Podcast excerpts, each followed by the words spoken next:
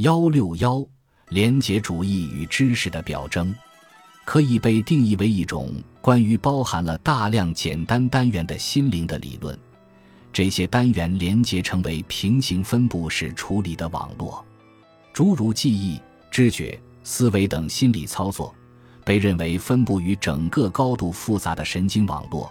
这个网络以并行的方式进行工作。连结主义理论基于这样的假设。即整个系统中的单元会在同一时刻相互激活或抑制，这和序列加工理论是相反的。序列加工理论假定单元间的加工只能是按顺序进行的，即使是一个简单的任务，例如打一个单词，也可能涉及相当数量的成对单元。正是通过成对单元之间的连结，知识得以分布于整个系统之中。知识，目前为止我们遇到的复杂的主题是如何通过单元间简单的激活和抑制加以表述的呢？在这一节中，我们将尝试回答这个问题。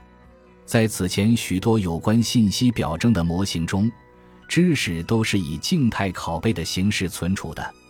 某个物体、图形或想法在记忆中的存储与其本身的属性相联系。也与其他物体、图形和想法相联系。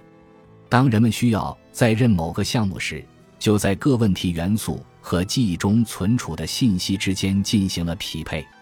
同时，这些元素的联想也会被激活，尽管这种激活水平远低于核心项目 Dumbo 和大象的激活水平。在这样的模型中。知识表征的方式仍然或多或少地是静态的，而用来通达知识的手段，则是利用某些线索和已经存住的信息进行匹配。在认知的连结主义模型中，知识表征与那些存储物体、图形之类信息的模型大相径庭。首先，在连结主义模型中存储的并不是物体、图形这些模式本身。而是单元间的连接强度，从而使得物体、图形这些模式可以被重建出来。第二，连结主义模型对学习有不同的理解。在传统的知识表征模型中，学习的目标乃是建立信息提取和线索概括化的外显规则。我们知道，Dumbo 是头大象，并且它和其他大象一样是灰色的。很难装进你的大众牌小汽车。我们之所以知道这些，是因为我们学会了有关的规则。而 PDP 模型只是假设说，学习是因为连接强度的获得，因此许多简单单元组成的网络就能够像知道规则那样来行事。规则并没有被学习，被学会的其实是简单单元之间的连接。尽管我们的行为看上去是受到规则控制的，但这仅仅是我们对于潜藏的大脑内的连接网络所做出的解释。第三，有必要重申的是，PDP 模型受到了神经结构的启发，但它并不等同于识别出特定的神经通路。如果是那样的话，整个模型就会和大脑一样复杂，这将是很不现实的。受神经结构启发，仅仅意味着该模型所采用的隐喻乃是基于人脑的，而不是像此前一些模型那样是基于计算机的隐喻。PDP 模型受神经结构启发这一事实，直接向知识的表征施加了压力。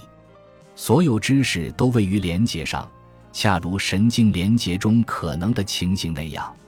在计算机隐喻中，知识被认为是。存储在特定的单元里的。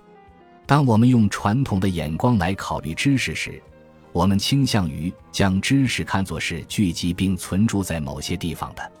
在这方面，PDP 模型与传统模型的观点差别很显著。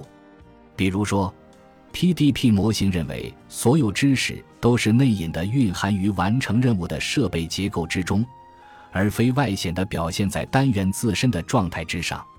为了说明所有知识都存储于连接上这个观点，请看图九点七。